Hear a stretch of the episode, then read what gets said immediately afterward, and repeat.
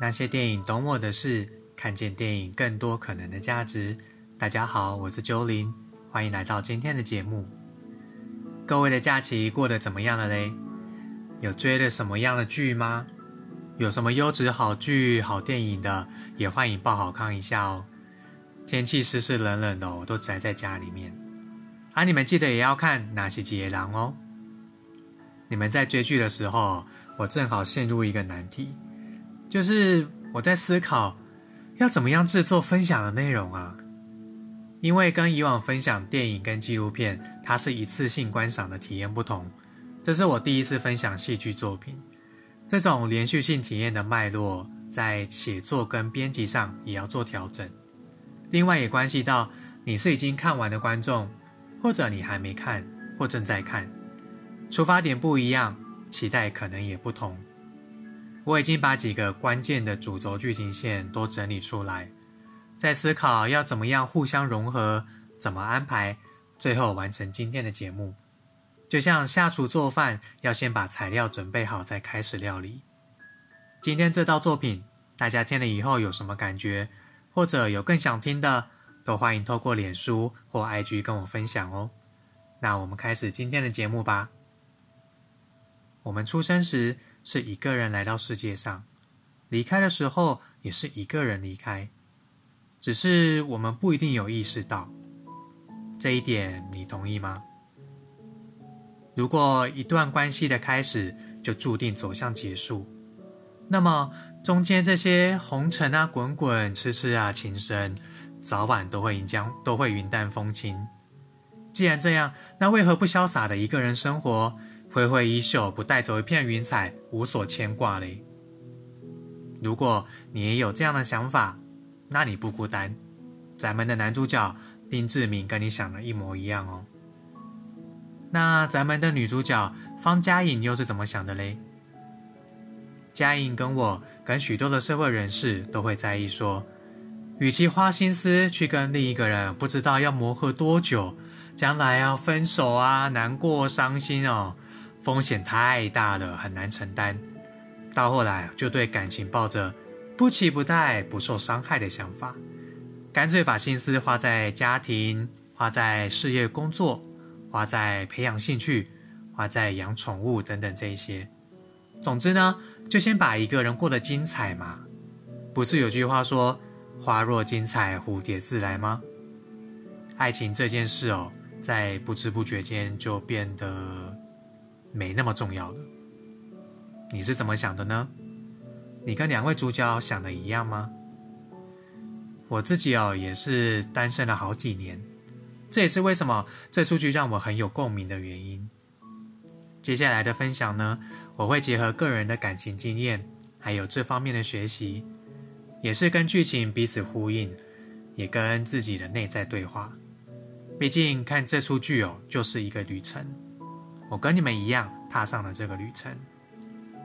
在这一集呢，很想跟大家聊聊的是，你是什么时候意识到跟对方的关系是真的结束了？怎样开始调试从两个人回到一个人的呢？佳音回想起当初和前男友大和分开的原因是，大和想要一个人过生活，想要出去喝酒，认识新朋友啊，也不用烦恼有人在家等门。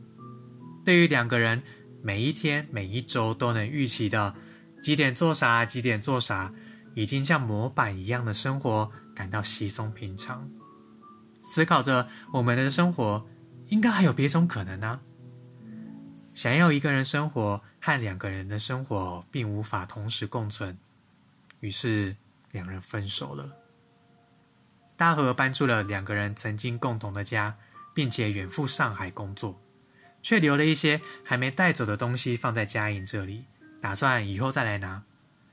只是这个以后就一路过了一年，因为升官而回来台湾生活，才偶遇了嘉颖。也是因为这场偶遇，看到新女友的出现，嘉颖才明白自己不争气的还在思念对方，心上的位置依然保留给大和。这一年来的平静和安定。原来是因为思念跟等待。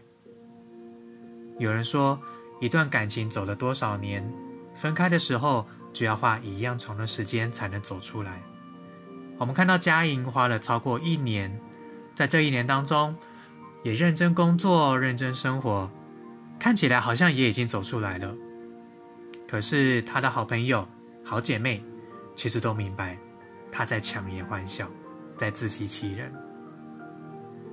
我跟前任分手的当下哦，没有哭，超平静的，直到回家躺在床上，才开始感到难过。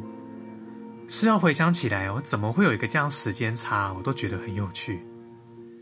我本身不是轻易说在一起的人，同样也不会轻易说分手。也或者说我比较念旧啦，在分手后大概两三个月的一个姻缘机会下，跟前任见面。我还记得我们两个人在大家河滨公园的步道边走边聊，我们聊了一些。分手时没有说出口的话，也证实了在交往期间曾经遇到的问题。而且啊，人家还补充了一个真正分手的另一个原因。最重要的是，前任跟我说了没有复合的打算。在听到的当下，我也才嗯，真正断了一个念想，也确定了没有回头的可能。这是我的经验，那你的经验是怎样呢？你是在什么情况下才真正领悟、清醒了？这段关系是真的结束了。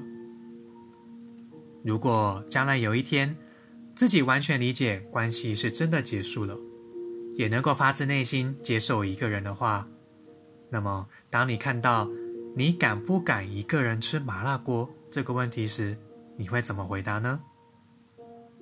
应该就不会有敢或不敢的选项了吧？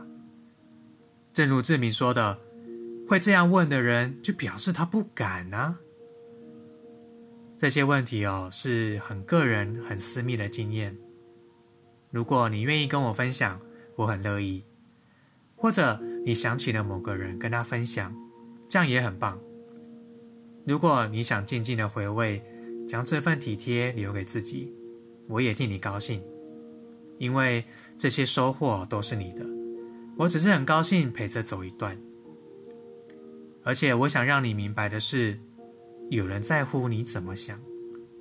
南极节狼的编剧在乎，导演在乎，我也在乎。我们都想透过这部作品表达对单身生活的在乎。我希望你还有跟我们一样在乎你的人。OK。